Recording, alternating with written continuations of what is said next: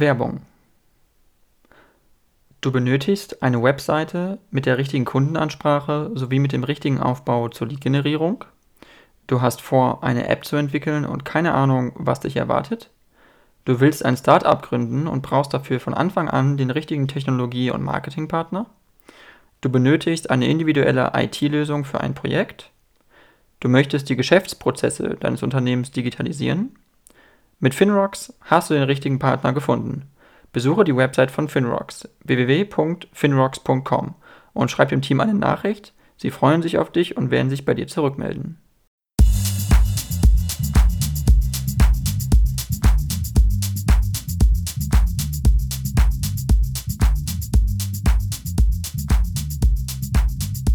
Ja, dann äh, vielen, vielen Dank, äh, Christoph, Christoph Munz, dass du es geschafft hast äh, in meinen Podcast. Äh, du bist äh, Geschäftsführer und Mitgründer bei der Yiki GmbH aus Freiburg und ihr entwickelt und bietet an Sprachduschen, also Sprach, äh, einfache Sprachkurse für Leute, um neue Sprachen zu lernen. Und genau, ich wollte einfach erstmal fragen und einleiten, wie kam es eigentlich dazu, das zu gründen, damit anzufangen? Woher kam die Motivation, die Idee, sage ich mal? Ähm, ja, ich fange gerne einfach direkt mal an. Auch vielen Dank, dass ich hier sein darf. Ähm, wir haben Yiki vor mittlerweile sind es, glaube ich, fast sechs Jahren gegründet. Ähm, und die Idee kam im Endeffekt daher, dass äh, bei dem einen Mitgründer von mir, dem Helge, ähm, dem sein Vater hatte vor 30 Jahren schon mal so einen ähnlichen ähm, Verlag, wo auch solche Audiodateien zum Sprachenlernen angeboten wurden. Damals, das war ganz lustig, wurden die natürlich irgendwie nicht irgendwie online abgerufen, sondern wurden ähm, per äh, Kassette dann einfach verschickt an die Leute. Und ähm, dieser Hörbuchverlag ist dann irgendwann verkauft worden und die Audios lagen dann irgendwie 20, 30 Jahre lang irgendwo im Keller rum, äh, sind da so ein bisschen eingestaubt und dann ähm, hat sie mein Mitgründer, der Helge, irgendwann wiedergefunden. Ähm, dann haben wir das Ganze irgendwie gesichtet, haben es digitalisiert und haben es irgendwie in die App gebracht und haben gedacht, okay, das, was damals irgendwie funktioniert hat, das muss doch heute irgendwie auch noch funktionieren. Es gab auch nicht so was Ähnliches. Also es gibt natürlich irgendwie so Lern-CDs und ein paar andere Sachen der Richtung, aber so ein Lernprogramm, wo es um Sprachenlernen geht, was tatsächlich einfach rein auditiv funktioniert, ähm, was auch so aufgebaut ist, dass man irgendwie erst über das Hören und dann über das Verstehen und dann irgendwann über das Sprechen direkt in die Sprache eintaucht. Das gab es einfach zu dem Zeitpunkt damals noch nicht. Und dann haben wir es ausprobiert, haben es in eine App gepackt, haben eine Website gebaut, ähm, sind einfach mal auf den Markt gegangen und haben relativ schnell gemerkt, okay, da ist irgendwie eine Resonanz da.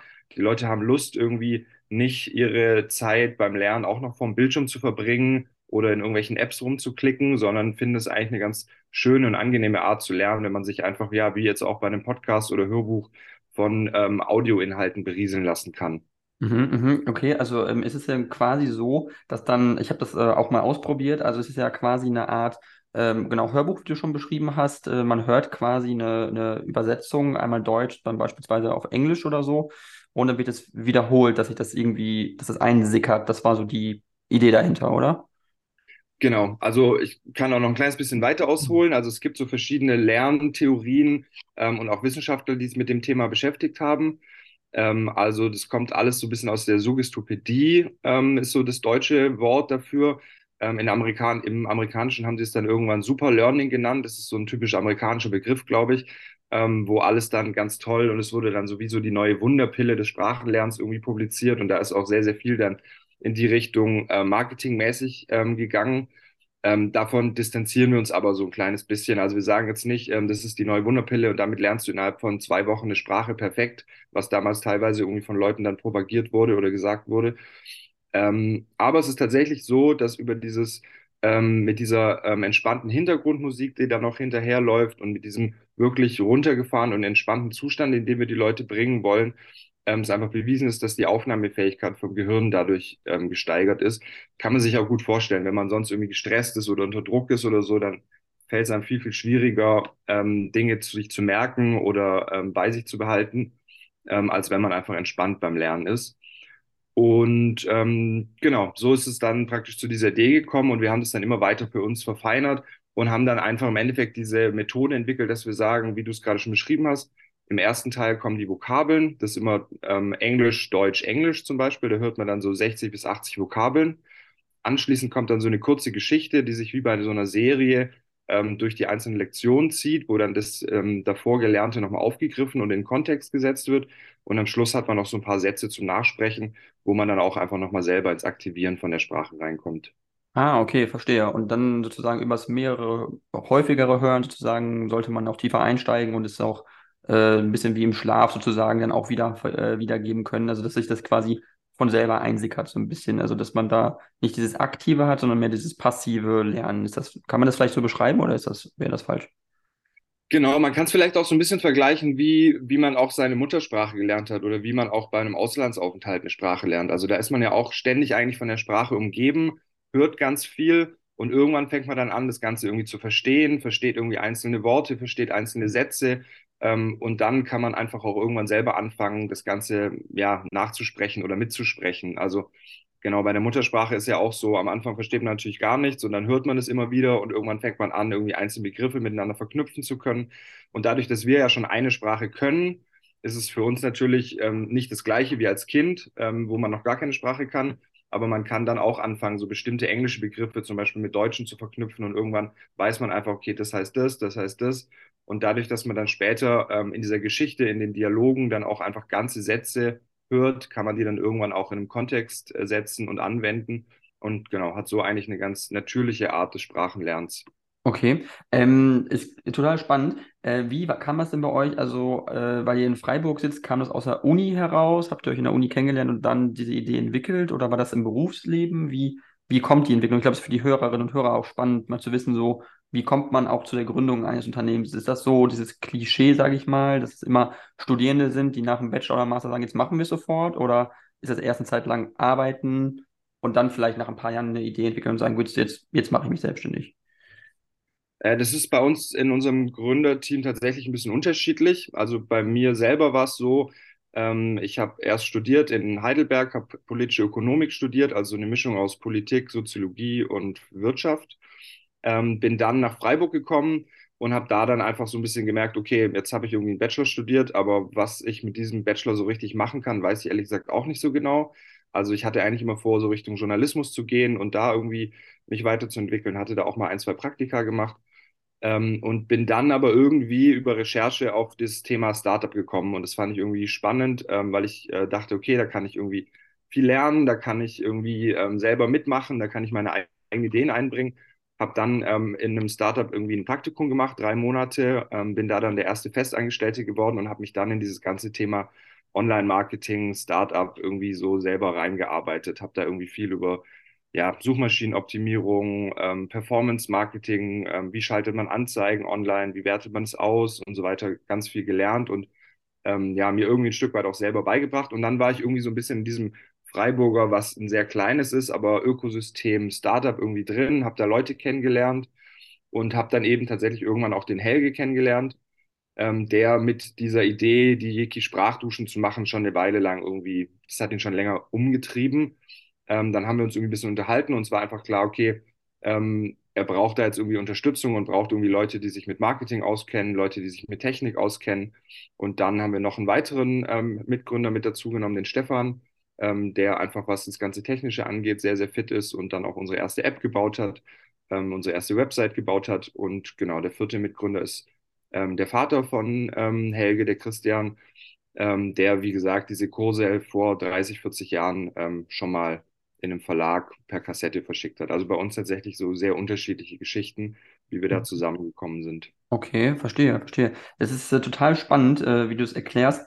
Ähm, was ich aber, glaube ich, auch noch spannend finden würde, äh, zu erfahren, auch für die Leute, ist, äh, wie, wie geht es eigentlich? Also mit der Entwicklung einer App zum Beispiel, ähm, das ist ja auch nicht gerade was, was man jetzt mal eben so macht. Äh, wie lange dauert das? Äh, braucht man da gewisse Tools? Braucht man da ein IT-Team für? Oder hat das jetzt bei euch einer alleine gemacht? Also wie ist auch der Aufwand, sage ich mal, auch der zeitliche Aufwand, bis man, sage ich mal, von der Idee, man hat jetzt die Idee, man möchte es entwickeln, hin zu wirklich, das Produkt ist fertig, man kann es Leuten anbieten, verkaufen äh, oder sie können es halt nutzen. Was für eine Zeitspanne hat man da auch dazwischen? Ja, ich glaube, da kann man ganz unterschiedlich rangehen. Ähm, also ich glaube, es gibt tatsächlich Leute, die ähm, sitzen ewig irgendwie bei sich dann im Kämmerlein und äh, probieren hier oben und darum und versuchen dann irgendwie was zu bauen, was auch wirklich schon, ähm, ja, in Anführungsstrichen nahezu perfekt dann ist. Ähm, oder die andere Vorgehensweise ist einfach, ja, schnell irgendwas auf die Beine zu stellen, einfach mal rauszugehen und dann zu gucken, ob es irgendwie funktioniert und wie es angenommen wird.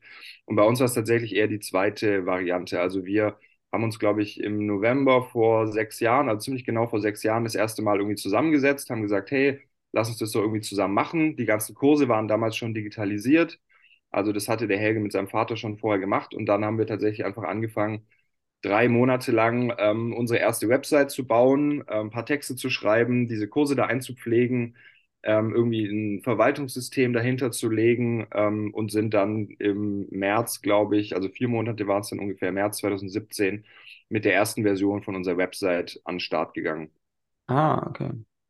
Und dann ähm, hat es nochmal so sechs Monate gedauert. Da haben wir dann uns auch irgendwie so zwei Leute, die hier ähm, auch in der, in diesem ganzen Startup-Kosmos unterwegs waren, die haben so ganz einfache, rudimentäre Apps gebaut. Dann haben wir uns mit denen zusammengesetzt und die haben dann auch innerhalb von zwei, drei Monaten uns wirklich, ja, also heute, wenn man sich das angucken würde, würden wir alle mit dem Kopf schütteln wahrscheinlich. Aber trotzdem, es hat irgendwie seinen Zweck erfüllt, es hat ähm, funktioniert, man konnte damit diese Audios abspielen und hören. Ähm, und dann hatten wir eine App und damit haben wir dann irgendwie weitergemacht. Mhm, mhm. Okay, also das war quasi ähm, auch teilweise outgesourced, so wie ich das verstehe, aber teilweise auch Eigenentwicklung und ähm, es ist auch eine Rantasten, so wie du sagst. Also es ist eine Entwicklung, die man, wo man nicht genau weiß, wenn man einmal anfängt, wo hört man auf? Weil es ist ja manchmal ein bisschen die Frage, wie man etwas anfängt, ein Projekt und man hat ein Ziel, man merkt aber auf dem Weg dahin, so läuft es vielleicht gar nicht, so einfach ist das vielleicht gar nicht. Oder man merkt, andere Lösungen sind vielleicht äh, einfacher oder sinnvoller? Oder ist das eine gerade Linie bei euch gewesen, dass ihr gesagt habt, so ist der Plan und nach diesem Plan sind wir dann auch äh, vorgegangen quasi? Ähm, es war schon tatsächlich, wie jetzt so rückblickend, eigentlich relativ geradlinig, aber wir haben trotzdem einfach viel ausprobiert und einfach gemacht. Also wir haben, ähm, wie gesagt, diese Website entwickelt, haben dann da die Kurse reingestellt und ja, ich meine, man muss sich vorstellen, die Kurse sind 30 Jahre alt. In den letzten 30 Jahren hat sich in der Welt ziemlich viel getan. Also es gab damals noch keinen Euro. Das heißt, die Leute haben alle immer irgendwie in Drachmen oder in Liren bezahlt in unseren alten Kursen. Oh, Ähm, okay. die Leute haben die ganze Zeit irgendwie Gauloise ohne Filter geraucht in diesen alten Kursen. Also es war schon vom Produkt her auch diese Sprachkurse. Man hat denen schon angemerkt, dass sie auch einfach 30 Jahre alt sind schon.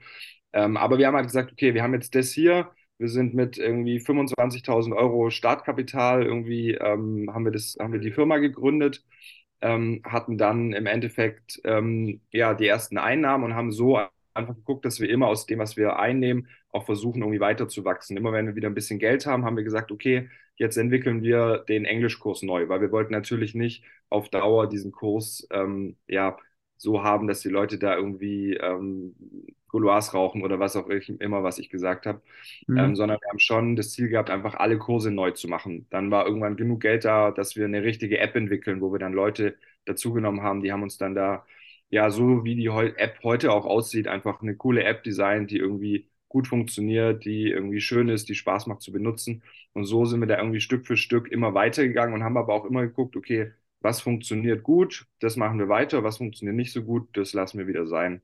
Mhm. Und äh, die Audiodateien selber, habt ihr die selber eingesprochen oder gab es da jemanden professionellen, den ihr engagiert habt als äh, Einsprecher oder wie, wie geht, wie geht man daran? Äh, genau, also da haben wir praktisch verschiedene ähm, auch Leute uns immer dazugeholt. Also auf der einen Seite haben wir Autoren und Autorinnen, die diese Kurse schreiben, ähm, die meistens auch tatsächlich muttersprachlich sind. Ähm, und dann für die Korrektur haben wir dann auf jeden Fall immer muttersprachliche Personen noch dazugenommen. Und dann haben wir natürlich nachher im Tonstudio selber auch professionelle Sprecher, Sprecherinnen, ähm, die immer muttersprachlich sind und die dann diese Kurse einsprechen gemeinsam ähm, Hm. mit uns. Okay, okay, verstehe. Ähm, es ist ganz interessant. Ich würde ganz gerne ein bisschen äh, zu den aktuellen Themen kommen, weil es ist ja auch was, was sozusagen die Leute, glaube ich, auch, naja, also auch beschäftigt und auch einen Unterschied, denke ich, macht für euer, äh, euer Geschäft. Und zwar ist es ja so, dass wir den russischen Angriffskrieg haben, haben auf die Ukraine, der nach wie vor läuft. Wir haben viele äh, ukrainische Flüchtlinge, die nach Deutschland gekommen sind. Und äh, ich sehe auch, man kann ja auch auf eurer App äh, Ukrainisch lernen, zum Beispiel, also Deutsch, Ukrainisch, Ukrainisch, Deutsch. Ähm, hat das, habt ihr das gemerkt stark? Äh, Also habt ihr dann, wie kam das, diese Entwicklung des Kurses, sage ich mal, auf der einen Seite und dann auch mit dem, mit dem, mit der großen Flüchtlingswelle, die es einfach gab aus der Ukraine, gab es dann auch eine starke Nachfrage nach diesen Kursen? Habt, habt ihr das bemerkt? Also wir haben tatsächlich vor ähm, fünf Jahren ähm, das gleiche schon mal gemacht. Äh, also damals haben wir dann einen Kurs ähm, Deutsch für arabisch sprechende Personen entwickelt und haben den irgendwie rausgebracht. Haben damals auch eine Crowdfunding-Kampagne gemacht, um den Kurs zu finanzieren. Haben einfach damals gemerkt, das ist einfach ein cooles Angebot, was die Leute nebenher nutzen können. Ähm, ich meine, es gibt ja auch ganz viele andere Angebote, Deutsch zu lernen, wenn man irgendwie ähm, ja, an eine Sprachschule geht ähm, oder auch Angebote, die es irgendwie ja von den Städten unterschiedlich gibt. Und dann kam dieser Angriffskrieg und es war irgendwie innerhalb von Tagen sind ja überall ähm, Leute zusammengekommen, die gesagt haben, wir wollen hier helfen. Es gab irgendwie eine Plattform, wo man irgendwie Betten ähm, bereitstellen konnte. Ähm, die Leute sind nach Berlin gefahren und haben irgendwie da Menschen abgeholt und zu sich nach Hause genommen. Und für uns war eigentlich relativ schnell klar, okay, was können wir gut? Wir können gut Sprachkurse machen. Also haben wir tatsächlich in unserem kleinen Team von sieben, acht Leuten ähm, fast alles stehen und liegen lassen und haben einfach unsere komplette Energie für ein paar Wochen drauf gesetzt, einmal diesen Kurs zu entwickeln. Mhm. Ähm, und genau, haben den dann auch relativ zeitnah hingekriegt, irgendwie fertig zu machen und rauszubringen, hatten auch super viel Unterstützung. Also Menschen aus der Ukraine, die hier in Freiburg leben und auch schon länger leben, ähm, ja, die haben uns ihre Unterstützung angeboten, kamen vorbei, haben uns hier unterstützt, da geholfen, hier mitgemacht. Also es war cool, wie da auch dieser Zusammenhalt irgendwie da war zu der damaligen Zeit. Genau, und dann haben wir den rausgebracht und dann, klar, war es natürlich schon, wir waren irgendwie früh dran und ähm, haben dann eine sehr große Aufmerksamkeit für gekriegt. Ähm, die Leute haben, es war eine sehr hohe Nachfrage, wir haben unglaublich hohe Downloadzahlen von den Apps damals gehabt. Ähm, aber ist natürlich im Endeffekt war das ja ein, ähm, für uns ein Charity-Programm. Also wir haben das ja einfach nicht unbedingt jetzt gemacht in erster Linie, um damit jetzt irgendwie Geld zu verdienen, weil wir bieten das ja alles kostenlos an, sondern es ging wirklich darum, irgendwie das so einfach wie möglich zugänglich zu machen und ähm, genau auch ohne Registrierung, ohne Anmeldung. Man kann einfach die App aufmachen, klickt auf die Kurse und kann direkt damit losstarten, sich das anzuhören. Oh. Aber ähm, genau, wir haben es nie so hundertprozentig ausgewertet, aber auf jeden Fall im hohen fünfstelligen Bereich ähm, haben Leute sich dann da diese ähm, Kurse von uns angehört.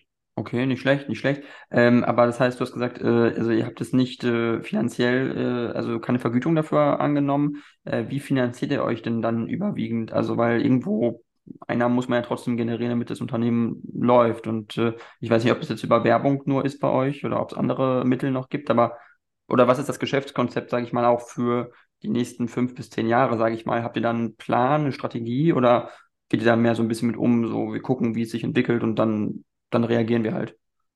Nee, genau, wir sind, also wir haben schon, ähm, da ist ja auch schon ein Geschäftsmodell dahinter. Also es ist tatsächlich ja so, dass äh, wir da ein ganz simples Abo-Modell haben, also so wie man es auch von Netflix oder von Spotify kennt, also für die ganzen normalen Kurse, die jetzt nicht irgendwie Deutsch lernen für ukrainisch sprechende Menschen sind, sondern wenn du jetzt zum Beispiel Französisch lernen willst mit unserer App, dann kannst du ein Abo abschließen und hast damit dann Zugang zu allen unseren Sprachkursen und Lektionen ähm, und zahlst dann monatlich entweder 12,99 oder irgendwie, wenn du ein jährliches Abo buchst, dann ähm, hast du eine, eine, kleine Ersparnis dafür, dass du irgendwie ähm, für einen längeren Zeitraum dabei bist. Und über den Weg finanzieren wir uns tatsächlich. Also so sind wir auch die letzten fünf Jahre Stück für Stück gewachsen. Mittlerweile ähm, haben wir auf jeden Fall über 10.000 zahlende Kunden, ähm, die da irgendwie monatlich oder vierteljährlich sozusagen ihren ähm, Beitrag zahlen, um mit uns irgendwie eine Sprache lernen zu können. Und dadurch können wir auch dann immer weiter neue Dinge machen oder entwickeln oder neue ähm, Mitarbeitende einstellen, sodass wir da Stück für Stück ähm, ja, so einen langsamen Wachstumskurs haben. Vielleicht im Gegensatz zu anderen Startups, die dann riesige Finanzierungsrunden machen oder sich hier ähm, Geld reinholen von Investoren. Ähm, okay. haben wir da eher so ein bisschen den Weg, ähm, dass wir sagen, wir wollen langsam und organisch wachsen aus dem, wie wir es uns irgendwie auch leisten können.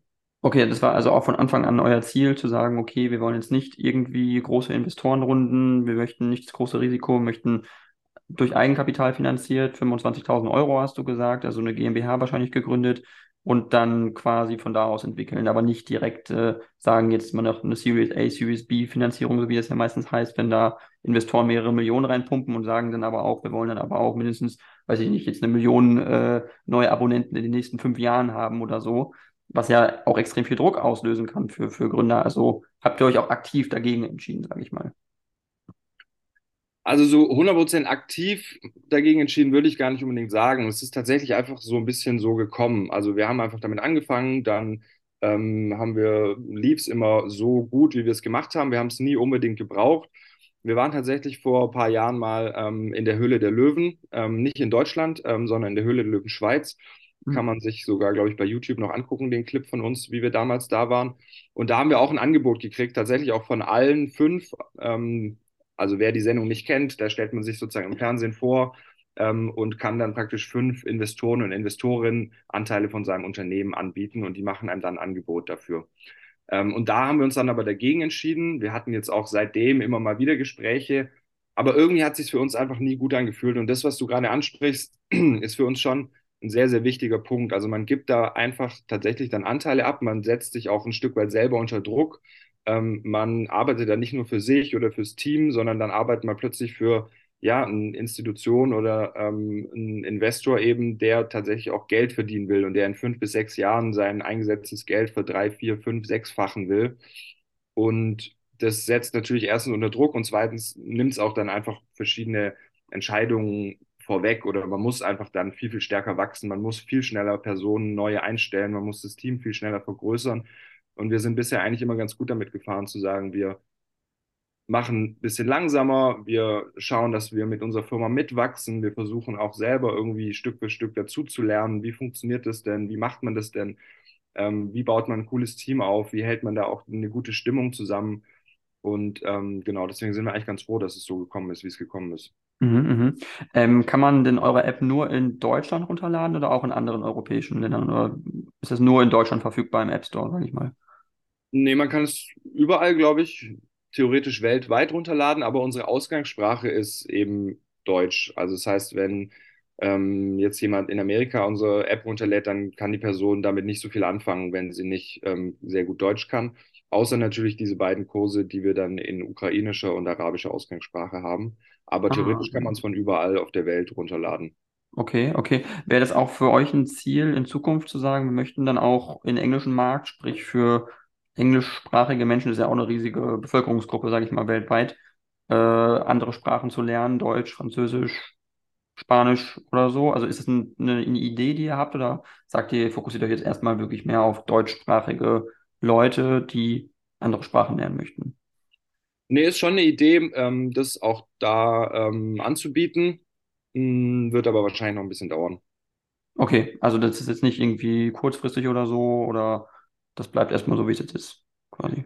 Genau, also im Moment gerade, glaube ich, können wir einfach auf dem deutschen Markt noch sehr, sehr viele Menschen erreichen und sehr, sehr gut irgendwie wachsen. Wir merken auch, dass da immer, ja, je größer wir werden und je mehr Leute wir erreichen, desto mehr passieren dann da auch irgendwie wieder Dinge. Ähm, man wird irgendwie angesprochen, ähm, man erreicht hier nochmal Leute, ähm, so wir da, glaube ich, eigentlich noch ziemlich viel Platz auch haben. Aber nichtsdestotrotz ist auf jeden Fall auch ein Plan von uns, auch den englischsprachigen oder vielleicht den spanischsprachigen Markt ähm, in den nächsten ähm, Jahren irgendwann anzugehen. Aber auch da ähm, sind wir so wie eigentlich bei allen Sachen so, dass wir sagen, wir wollen lieber ähm, erst das eine machen und dann das andere und nicht zu viel gleichzeitig uns nicht irgendwie überfordern, sondern einfach schauen, dass wir das in einem Tempo machen, wo wir auch selber noch mitgehen können und wo wir irgendwie auch außer Arbeit ähm, noch ähm, andere Dinge in unserem Leben machen können, die uns irgendwie auch Mhm. wichtig sind. Ähm, genau. Mm, Okay, macht ja auf jeden Fall Sinn. Ähm, das frage ich manchmal Gründer in meinem Podcast. Äh, Ich hatte schon ein paar, paar Gründer eingeladen, äh, ob das sozusagen die einzige Idee wäre, äh, die du hättest oder wo du sagen würdest, das willst du machen. Äh, oder könntest du dir vorstellen, auch noch nach dieser Firma noch was anderes zu gründen, in eine ganz andere Branche reinzugehen? Willst du immer da bleiben? Wie ist da deine, deine Einstellung, sage ich mal? Oder, oder weißt du es vielleicht auch noch gar nicht? Kannst du auch ehrlich sagen, wenn du es noch nicht weißt, sage ich mal.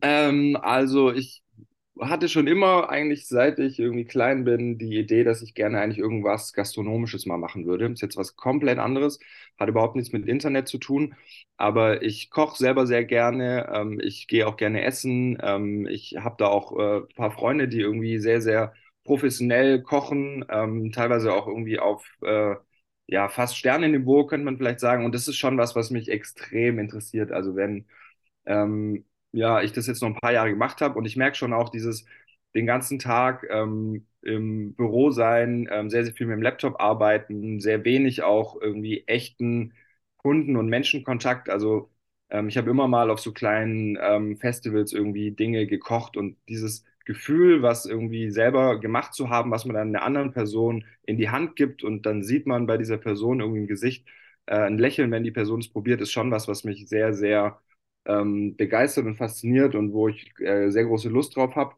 Von dem her kann es gut sein, dass ich irgendwie in zehn Jahren nochmal was ganz anderes mache und vielleicht irgendwo ein kleines Restaurant mit äh, Freunden zusammen äh, mache oder ähm, ansonsten irgendwas in der Richtung. Aber ich glaube, ich muss irgendwann nochmal was machen, wo ich einen ganz persönlichen Kontakt habe und wo ich auch den Menschen, wenn sie mein Produkt ähm, nutzen, in die Augen schauen kann dabei. Also es ist ja so, ich äh, sehe ja niemanden, ja, ich ähm, höre von Leuten so, die haben unsere App ausprobiert und die finden es ganz toll und wir kriegen mega schönes Feedback über verschiedenste Kanäle, aber ich habe sehr, sehr selten die Situation, dass ich eine Person ins Gesicht gucken kann, wenn sie unsere App ausprobiert und dann ein echtes Feedback kriege in der Sekunde selbst. Und das finde ich ist ein ganz besonderer Moment, den man einfach in diesem ganzen Online-Business leider nicht so hat. Mhm. Klar, auf jeden Fall. Obwohl man natürlich sagen muss, das, was ihr für ukrainische Flüchtlinge zum Beispiel gemacht habt oder für Flüchtlinge aus dem Nahen Osten, ist ja schon was, was man sagen kann, ist ja total super und toll. Und gut, man trifft die Leute vielleicht nicht direkt, aber man kann sich schon vorstellen, abstrakt zumindest, dass man denen geholfen hat. Also, dass es denen extrem hilft, in dieser Situation, in der Notlage, geflüchtet vor einem Krieg, in einem fremden Land, die Möglichkeit zu haben, schnell eine andere Sprache zu lernen, die, die Mutter, die Heimatsprache des Landes, wo man jetzt eben gerade sich befindet, kann ja auch abstrakt, sage ich mal, auch ähm, dennoch befriedigend sein irgendwo. Voll, auf jeden Fall. Also ist es auch und wir kriegen da ja auch super viel schöne Rückmeldungen für. Und trotzdem glaube ich, dass der Moment, wenn du dann selber irgendwie den Personen vor Ort irgendwie hilfst oder wenn du hier irgendwie was tust, dass es einfach nochmal mehr einem persönlich jetzt zurückgibt, als das, wie du es gerade genannt hast, abstrakte. Hm. Ähm, also mir geht es zumindest äh, so. Und natürlich weiß ich, dass das irgendwie cool ist und wir ähm, haben diese Möglichkeiten gehabt, innerhalb von kurzer Zeit so einen Kurs zu machen. Deswegen war auch klar, dass wir das auf jeden Fall machen wollen. Ähm, aber trotz allem ähm, merke ich in mir drin, dass ich irgendwie auch Lust habe, ähm, ja, im persönlichen Kontakt ähm, mit Leuten zu arbeiten und da irgendwie was zu haben. Mhm. mhm. Ähm, ich hätte jetzt noch eine Frage äh, zum Standort Freiburg, weil ihr in Freiburg sitzt. War das äh, eine aktive Wahl auch äh, wegen dem Standort, wegen der Uni, dass ihr auch gesagt habt, da können wir auch Leute noch herbekommen, Talente, die äh, uns helfen können, das Unternehmen aufzubauen? Oder war das eher was, was sich äh, so ergeben hat? So würdest du sagen, auch grundsätzlich Freiburg als Standort zum Gründen, ist das was Gutes? Ist das ein gutes Ökosystem? Wenn du es auch vergleichst mit Heidelberg zum Beispiel, wo du studiert hast? Oder genau, könntest du auch eine Empfehlung abgeben vielleicht? Ähm, also ich glaube, Heidelberg ist, äh, Freiburg ist erstmal einfach extrem lebenswert. Also es ist einfach eine super schöne Stadt ähm, in einer für mich perfekten Größe. Ich kann überall mit dem Fahrrad hinfahren. Äh, man hat den Schwarzwald direkt um sich rum. Man hat irgendwie Frankreich um die Ecke. Man hat die Schweiz um die Ecke. Man hat schon auch ziemlich viel kulturelle Sachen, die man irgendwie erleben kann. Und trotzdem ist es aber noch so klein, dass man auch mal einfach auf die Straße geht und irgendwie äh, zufällig jemanden trifft, den man irgendwie kennt, was für mich einfach ein sehr, sehr großer Pluspunkt an Freiburg ist. Ähm, und was jetzt das Ökosystem Startup angeht, würde ich sagen, ist es gerade ähm, sehr stark im Wachsen. Also da gibt es viele Sachen, die da passieren. Ähm, in dem Bereich, in dem wir jetzt sind, wenn man wirklich so ähm, B2C ähm, Online-Business macht, ist es, glaube ich, wahrscheinlich jetzt nicht unbedingt der perfekte Standpunkt, weil es gibt keine BWL-Uni, ähm, es gibt keine Marketing-Uni, ähm, sondern Freiburg hat einen sehr, sehr, ähm, sehr, sehr großen Schwerpunkt auf ähm, geisteswissenschaftlichen Sachen oder ähm, dann auch wieder auf sehr, sehr technischen Dingen. Also da gibt es ähm, viele Sachen mit dem Fraunhofer Institut, wo irgendwie immer wieder Startups auch raus entstehen, die da Dinge tun. aber es war jetzt kein, keine Wahl, so hier müssen wir unser Startup aufbauen, weil uns das beruflich weiterbringt, sondern eher hier wollen wir leben, hier mhm. finden wir es schön, hier sind unsere Freunde, unsere Familie ist in der Nähe und ähm, dann machen wir das einfach hier. Okay, okay. Das heißt aber, ähm, hättest du jetzt äh, die, die Wahl gehabt, sage ich mal, das waren jetzt auch persönliche Gründe für dich, so gehört es heraus, private Gründe auch so ein bisschen. Äh, aber würdest du wirklich sagen, auch für andere Gründer, die das jetzt vielleicht hören oder vielleicht auch mal gründen möchten, gibt es da eine Stadt äh, oder ist das wirklich wichtig, in eine Stadt zu ziehen? Wenn man sagt, jetzt äh, Berlin ist ja das Beispiel, wo man gründen kann, wo es viel äh, Kapital im Zweifel gibt, äh, viele Talente von guten Unis und so. Ist das wirklich so wichtig oder reicht es, wenn man eine gute Idee hat, hat äh, wie euer Projekt, wie eure Idee, äh, dass das durch sich selber sich auch tragen wird, unabhängig vom Standort. Also, dass man ein bisschen von diesem Standort-Hype vielleicht auch weggeht, von wegen, wenn man ein Startup gründen möchte, dann muss man unbedingt nach Berlin gehen. So, ist das wirklich notwendig? Das ist so die Frage. Äh, ich glaube nicht unbedingt, dass es notwendig ist. Ich glaube schon, dass es an vielen Stellen hilft. Ähm, es kommt natürlich immer ein bisschen darauf an, auch was man, was man jetzt möchte. So wie wir unser, unsere Firma aufbauen, also ohne ähm, Wagniskapital von außen ähm, und ähm, mit nicht so hohem Wachstumsdruck und mit vielleicht ein bisschen kleineren Wachstumsraten jährlich, also von nicht irgendwie 300, 400 Prozent, sondern irgendwie im guten zweistelligen Bereich ähm, ist es, glaube ich, super, hier irgendwie das Ganze aufzuziehen. Ich glaube auch als größere Firma, dadurch, dass auch viel remote mittlerweile gearbeitet wird. Und natürlich ähm, kann man auch irgendwie ähm, von Freiburg aus irgendwie coole Investoren anziehen. Aber ich glaube trotz allem, dass wenn man jetzt wirklich ähm, sowas wie das nächste Salando bauen will oder so, dass es dann auch nicht ganz verkehrt ist, vielleicht in Berlin oder in München zu sein.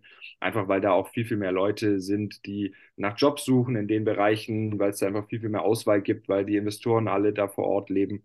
Also ich glaube, wenn man wirklich vorhat, sowas wirklich richtig, richtig Großes zu bauen, dann hat man schon Vorteile, wenn man ähm, in Berlin oder in München. Okay, okay. Aber euren Standort, den würdet ihr auf jeden Fall in Freiburg behalten. Da würdet ihr nicht sagen, nochmal irgendwo anders hingehen, nochmal sich verlagern oder einen zweiten Standort aufbauen oder so. Ist das notwendig überhaupt bei einer, bei einem digitalen Startup, weil ihr ja quasi ein digitales Produkt vertreibt? Bräuchte man dann überhaupt mehrere Standorte? Würde das sinnvoll sein oder hätte das keinen Zweck? Also ich glaube, wir sind in Freiburg auf jeden Fall alle sehr, sehr glücklich und zufrieden und würden hier nicht unbedingt weg wollen. Was natürlich sein kann, ist, dass wir, wenn wir jetzt tatsächlich sagen, wir wollen ähm, unsere App auch in den USA anbieten, zum Beispiel, dass es dann schon sinnvoll sein kann, auch da noch einen kleinen Standort zu machen. Aber innerhalb von Deutschland, glaube ich, würden wir alle in Freiburg bleiben wollen. Okay, okay. Ähm, da hätte ich jetzt nochmal eine Frage zur allgemeinen wirtschaftlichen Entwicklung. Ist das was ja Globales zu tun, aber was ja auch trotzdem dein Unternehmen betrifft, äh, im Zweifel, äh, weil jetzt wirklich viele Leute davon sprechen, äh, Rezession, äh, äh, Wirtschaftskrise, wir haben hohe Energiekrise, äh, hohe Inflationsrate. merkst du das als Unternehmer, als Selbstständiger? Wie bist du davon betroffen? was dein Unternehmen jetzt angeht, spürst du das irgendwie? Habt ihr da Indikatoren oder auch wie optimistisch blickst du in die Zukunft? Weil es gibt ja immer so Indikatoren von Unternehmen, die abgeben, ja, wir gucken eher pessimistisch oder optimistisch in die Zukunft. Und wie würdest du äh, das bewerten, die zukünftige Entwicklung in der allgemeinen Wirtschaftslage? Also wir jetzt bei uns merken ein bisschen was tatsächlich schon. Also wir merken schon in den letzten zwei, drei Monaten, ähm, ja, seitdem einfach klar ist, dass irgendwie im Winter ähm, alles teurer wird, dass auch ansonsten, also nicht nur Gas, sondern ja auch so, ich meine, wir alle merken es jeden Tag, wenn man in den Supermarkt geht, irgendwie ein Päckchen Butter oder ein Liter Milch ist einfach deutlich teurer geworden als noch vor irgendwie ein paar Monaten. Ähm, und wir merken schon, dass es so eine kleine Kaufzurückhaltung gibt. Aber die ist tatsächlich jetzt noch nicht so groß, ähm, wie man vielleicht annehmen könnte. Weil ich meine, man denkt ja vielleicht schon, so Sprachenlernen ist jetzt was, das muss man nicht unbedingt jetzt heute, heute machen, sondern das kann man auch noch in einem Dreivierteljahr anfangen. Und dadurch ähm, kann man sich ja schon vorstellen, dass Leute das tendenziell eher ein bisschen verschieben. Äh, aber da merken wir jetzt tatsächlich noch nicht so eine große ähm, Kaufzurückhaltung bei den Leuten. Mhm. Viel, viel stärker haben wir das tatsächlich äh, während Corona gespürt. Also dadurch, dass die Leute nicht mehr reisen konnten, man hätte eigentlich vielleicht gedacht, dass so digitale Produkte während Corona super sind, aber dadurch, dass die Leute nicht mehr reisen konnten, war bei uns tatsächlich Sprachenlernen auch nicht mehr so gefragt. Also da haben die Leute eher sich zurückgehalten und gedacht, ja gut, wenn ich jetzt dieses Jahr eh nicht nach Frankreich kann, dann brauche ich jetzt auch nicht Französisch lernen. Dann mache ich das sozusagen letztes Jahr. Von dem her ist da gerade bei uns eher noch so eine kleine Aufbruchsstimmung. Dadurch, dass die Leute letztes Jahr, also dieses Jahr schon wieder viel, viel gereist sind, äh, nächstes Jahr, glaube ich, viele Leute vorhaben, irgendwie reisen zu gehen, merken wir, dass wir eher vielleicht so ein bisschen mit diesem Reisemarkt mitgehen. Mhm. Und aber das ist ja auch eine sehr positive Entwicklung, die man da hat, auf jeden Fall im Moment, äh, was die Reisemärkte angeht. Also es ist ja wieder stark am Wachsen. Ich glaube, die Reisebuchungszahlen, Urlaubsbuchungszahlen sind ja auf dem Niveau, wie es vor der Krise war, wenn nicht sogar darüber. Äh, die Leute fliegen auch wieder viel. Das heißt, das würde ja eure App stark beflügeln, auch euer Abo-Modell, denke ich. Also wenn man sozusagen auch längerfristig planen kann, dann abonniert man eben den Sprachkurs und dann weiß man, wenn ich in Griechenland bin oder in Spanien oder so, dass mir das dann was bringt. Das heißt also wirklich auch Planbarkeit ist ja auch, glaube ich, wichtig dann für Leute im Zweifel. Genau, genau. Also da merken wir schon.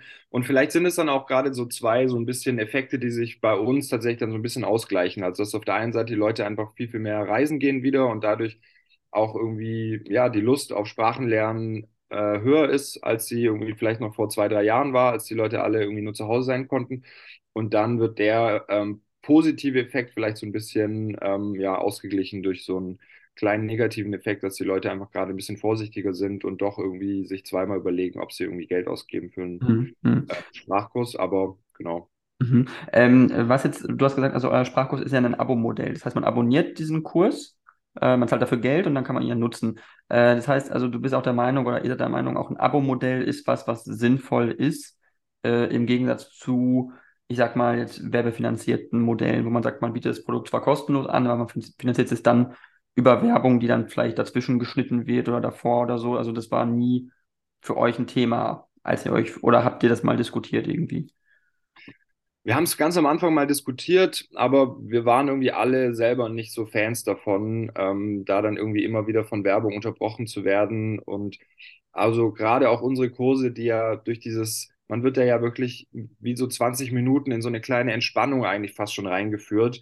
Und wenn du dir dann vorstellst, so du bist jetzt gerade so voll entspannt und jetzt soll eigentlich die Geschichte losgehen und dich so ein bisschen irgendwie nach Frankreich reintreiben und da hast du dann irgendwie ähm, bist du so im französischen Restaurant oder im Café oder keine Ahnung oder so, so von deinem inneren Gedankengefühl her und dann kommt plötzlich irgendwie so eine Werbung reingeschaltet, irgendwie jetzt hier bla bla bla und so weiter. Ich glaube, das zieht die Leute dann einfach zu sehr raus und ähm, ich glaube auch tatsächlich so ein Abo-Modell ähm, ist einfach ja, ich meine, man schafft da ja auch einen Wert. Ja, wir sitzen da irgendwie tagtäglich und tun irgendwie was. Und ich finde, irgendwie ist es dann auch schön, dass die Leute dann auch sehen, okay, das ist was, was da von Personen gemacht worden ist. Und ich bin auch bereit, da was dafür zu bezahlen, ähm, wenn ich das nutze. Und deswegen bin ich persönlich ähm, einfach ein Fan davon, ähm, wenn man es irgendwie schafft, ein Modell zu machen, wo die Leute dann auch wirklich sagen, okay, ich bin bereit, da ein bisschen Geld für in die Hand zu nehmen ähm, uns dann zu nutzen. Und für uns ist natürlich auch ein sehr, sehr viel planbareres Geschäftsmodell. Also wenn wir wissen, wir haben so und so viele Abonnenten und Abonnentinnen, dann wissen wir halt auch,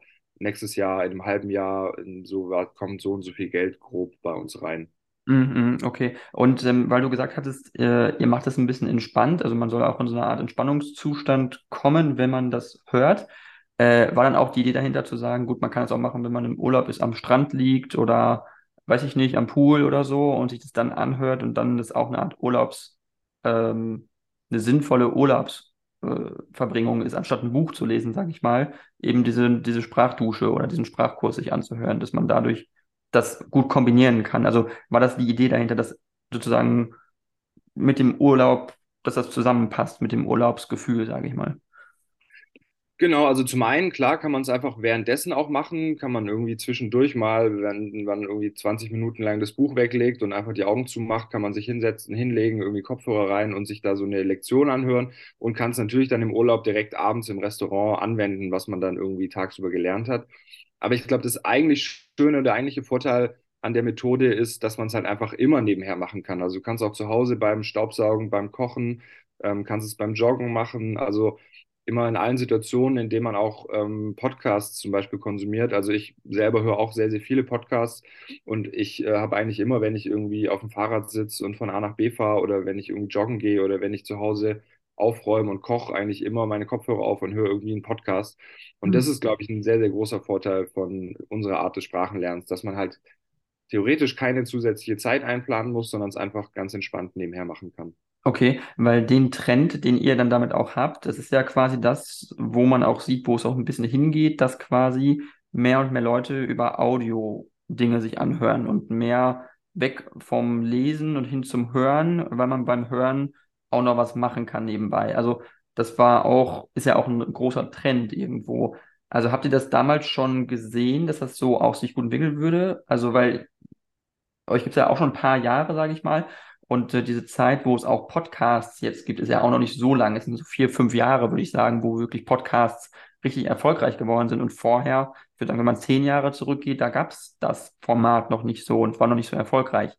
Also hast du das Gefühl, dass auch die Wirtschaft als solche oder die, ähm, der Medienkonsum sich mehr hin zu diesem Audio äh, hinbewegt, weniger zu dem Lesen, weil die Leute keine Zeit mehr haben zu lesen und sagen, sie müssen immer irgendwas nebenbei machen. Deswegen wollen sie auch nebenbei was hören, aber was Sinnvolles hören, was Bildendes hören, was ihnen weiter, was ihnen sie weiterentwickelt auch. Ja, also ich glaube, geplant war das von uns überhaupt nicht, sondern wir haben einfach Glück gehabt, dass wir genau in dem Moment irgendwie, also so wie du sagst, fast schon ein bisschen vorher noch, also wir waren, glaube ich, fast ein Jahr vorher dran, bevor dieses ganze Thema Podcast so richtig irgendwie aufkam. Und im Endeffekt, glaube ich, war das einfach Glück. Wir haben einfach Glück gehabt, dass wir da in dem Moment uns dafür entschieden haben, so eine Audio-App zu machen. Ähm, und wir merken aber natürlich schon, dass dieser Trend einfach immer mehr und immer größer wird. Also ähm, merken wir auch, dass irgendwie Suchbegriffe wie ähm, Englisch lernen durch Hören beispielsweise mittlerweile viel, viel mehr gegoogelt und gesucht werden als noch vor drei, vier Jahren. Ähm, und ich glaube, wir sind da noch lange nicht am Ende. Also wenn man irgendwie in die USA rüber guckt, dann ähm, sind da die, ähm, ja, die stündlichen Hörzeiten pro Person nochmal deutlich höher, glaube ich, als in Deutschland. Hm. Also ich glaube, der Trend wird sich eher noch weiterentwickeln und es wird eher noch mehr Leute geben, die irgendwie Podcasts hören, die unsere Sprachduschen hören, die Hörbücher hören. Hm. Ähm, und es wird, glaube ich, noch mehr dahin gehen. Hm. Habt ihr ein langfristiges äh, Umsatzziel, ein Gewinnziel oder ein Mitarbeiterziel, was ihr euch selbst gesetzt habt, was du dir selbst gesetzt hast? Oder sagst du, die Entwicklung ist gut, positiv? Du hast gesagt, äh, äh guter zweistelliger Prozentbereich, wo ihr wächst jedes Jahr. Äh, glaubst du, dass das, also, oder habt ihr da definierte Ziele oder sagst du, ich, ich nehme es so, wie es kommt? Weil am Ende ist es ja so im Unternehmertum auch ein bisschen. Ja, also wir setzen uns schon Jahr für Jahr immer wieder neue Ziele. Ähm, also nächstes Jahr würden wir gerne auch wieder so um die 50, 60 Prozent wachsen. Wir würden gerne zwei, drei neue Personen einstellen. Aber ähm, wir haben jetzt nicht irgendwie langfristig, dass wir sagen, wir wollen irgendwie mal auf 10 oder 20 Millionen Umsatz kommen oder wir wollen das und das machen oder hier sein, sondern ich glaube, uns ist vor allem wichtig, dass uns das, was wir machen, auch tatsächlich irgendwie Spaß machen und dass wir auch irgendwie noch mitkommen und dass es auch nicht das Einzige ist, was irgendwie im Leben wichtig ist und zählt, sondern dass wir auch noch Zeit haben, irgendwie ähm, mit Freunden zu verbringen, dass wir irgendwie Zeit haben mit unseren Familien, dass wir irgendwie noch Zeit für Hobbys haben ähm, und dass wir auch irgendwie in unserem Team, in dem wir da arbeiten, wir sind es gerade umgezogen, haben das erste Mal so ein richtig eigenes, schönes Büro, ähm, dass wir da auch irgendwie Sachen weiter beibehalten, die uns irgendwie wichtig sind ähm, und da einfach im, im Team zusammen auch wachsen und viele Entscheidungen auch einfach im Team ähm, gemeinsam treffen und dann auch einfach gucken, was, wie soll es weitergehen, worauf haben wir Lust, wollen wir jetzt nächstes Jahr eine Internationalisierung machen, ziehen da alle mit, haben da alle Bock drauf oder ähm, sagen wir lieber, wir machen noch mal ein Jahr hier und machen es dann ein Jahr später. Hm. Also ich glaube, genau, wir sind da so ein bisschen flexibel einfach und gucken, wie es weiterläuft. Natürlich haben wir auch Ziele und wir setzen uns auch hin und versuchen die Ziele auch zu erreichen und wir schaffen es auch meistens, aber vielleicht so ein bisschen mit einem anderen Fokus, als es in anderen Unternehmen auch manchmal ist. Okay, okay. Ähm, noch ein weiteres Thema äh, zum Ende. Wir haben auch nicht mehr ganz viel Zeit. Äh, Thema Fachkräftemangel ist ja was, was äh, auch Unternehmen beschäftigt, Startups beschäftigt. Wie merkt ihr das? Äh, habt ihr, wenn du sagst, ihr wollt jemand Neues einstellen, gibt es da Schwierigkeiten? Gibt es da auch äh, ja einerseits Mangel an, an, an Leuten, die man einstellen kann, aber auch ist das eine Frage von auch, was für Ansprüche haben die Leute teilweise? Also sind, hast du das Gefühl, dass auch viele Leute sehr anspruchsvoll sind mit, was äh, kann ich einfordern, was kann ich erwarten? Also ist das so ein Thema für euch oder habt ihr es noch nicht so bemerkt?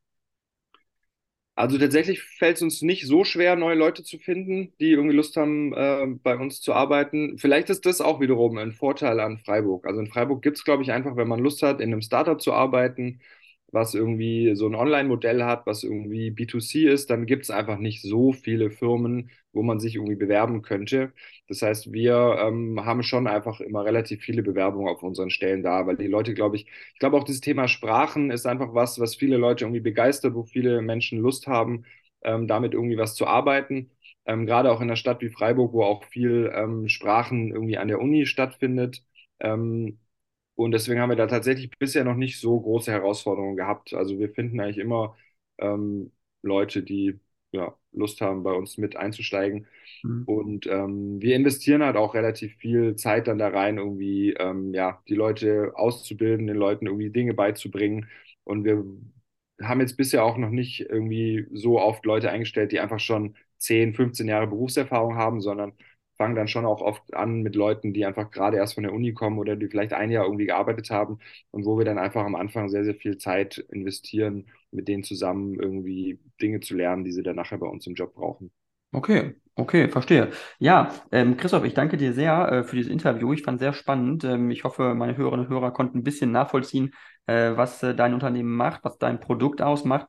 Wenn du möchtest, kannst du jetzt noch die letzte Minute nutzen, um äh, nochmal Werbung zu machen für dich, äh, dein Unternehmen, euer Produkt ähm, oder Aufmerksamkeit äh, generieren im Generellen. Das kannst du jetzt gerne noch tun.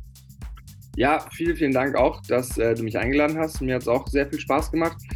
Und ähm, ich glaube, ich habe schon relativ viel erzählt. Ähm, wer Lust gekriegt hat, ähm, unsere Sprachduschen auszuprobieren, man kann sie einfach ähm, im App Store oder im Play Store runterladen oder sich online noch mal ein bisschen darüber informieren. Und genau, ansonsten, wie gesagt, vielen, vielen Dank, hat Spaß gemacht und genau, bis dann. Alles klar, super, dann vielen, vielen Dank und äh, vielleicht bis zum nächsten Mal.